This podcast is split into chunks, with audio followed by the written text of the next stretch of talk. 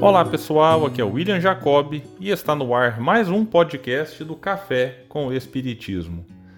No livro de respostas, psicografado pelo médium Chico Xavier e ditado pelo espírito Emmanuel, vamos encontrar um capítulo intitulado Horas Difíceis, que diz: Provável estejas atravessando as horas difíceis que não aguardavas Querias o empréstimo de recursos amoedados para acertar os próprios negócios e os amigos falharam. Perdeste todos os haveres no investimento, que te parecia importante e que resultou em fracasso. Colocaste todas as esperanças num filho querido que te trocou por aventuras inferiores. Pessoas amadas deixaram-te a sós afastando-se junto daqueles mesmos que te recebiam apreço e confiança. Companheiros de ontem surrupiaram-te hoje as vantagens e os bens. Apoiavas-te no afeto e na dedicação de alguém que a morte transferiu de plano, impondo-te desajuste e solidão. Se essas horas de crise te surgiram na existência, não te desanimes e nem te desesperes Ergue a fronte para o alto e conta com Deus.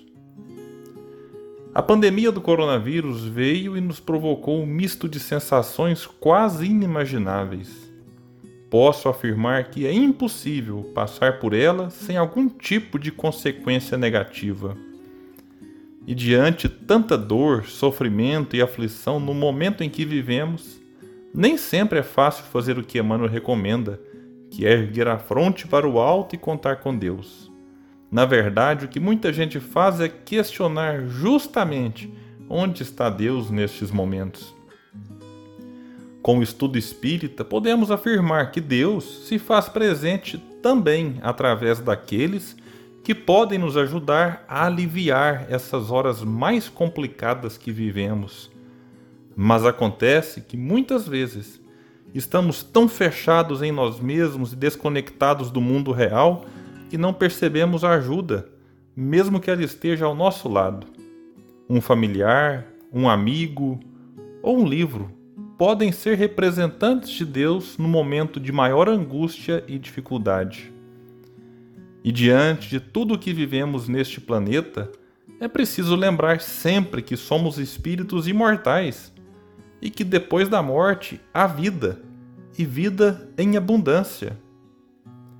Mas a crença na imortalidade não deve nos isentar e nos afastar das nossas responsabilidades e nossas lutas diárias aqui na Terra. Saber que viveremos depois do túmulo deve nos consolar, porque sim, os aflitos serão consolados, como nos disse o Mestre, aqui ou do outro lado da vida. Alguém que entrou num hospital em busca da cura ou do tratamento para a Covid ou outra doença, que lutou tanto para se manter vivo e que tenha desencarnado longe dos familiares e amigos, não deixou de ser consolado por causa disso. Jesus não mentiu na sua bem-aventurança. O consolo virá no além, e as nossas preces podem ajudar muito nesse processo. Aqueles que entraram para as arenas nos primeiros anos do cristianismo tiveram seus corpos dilacerados pelo fogo ou pelos leões, mas receberam a glória na imortalidade. Muitos escravos, tão explorados, agredidos, violentados e vivendo em situações desumanas do nascimento até a morte, não ficaram desamparados por conta da morte do corpo físico. Enfim, as horas difíceis não são iguais para todos e devemos respeitar cada dor, cada aflição e sofrimento. Mas se tem algo que é igual em todas as situações é que o amparo nunca falta ao sofredor, mesmo que estejamos sozinhos, em casa, no trabalho, no trânsito, no leito de hospital ou numa cruz. Deus se faz presente através de espíritos amigos que nos fortalecem e nos animam a erguer a fronte e caminhar sempre para a frente, sempre para o alto. Muita paz, muita força e até o próximo episódio do Café com o Espiritismo.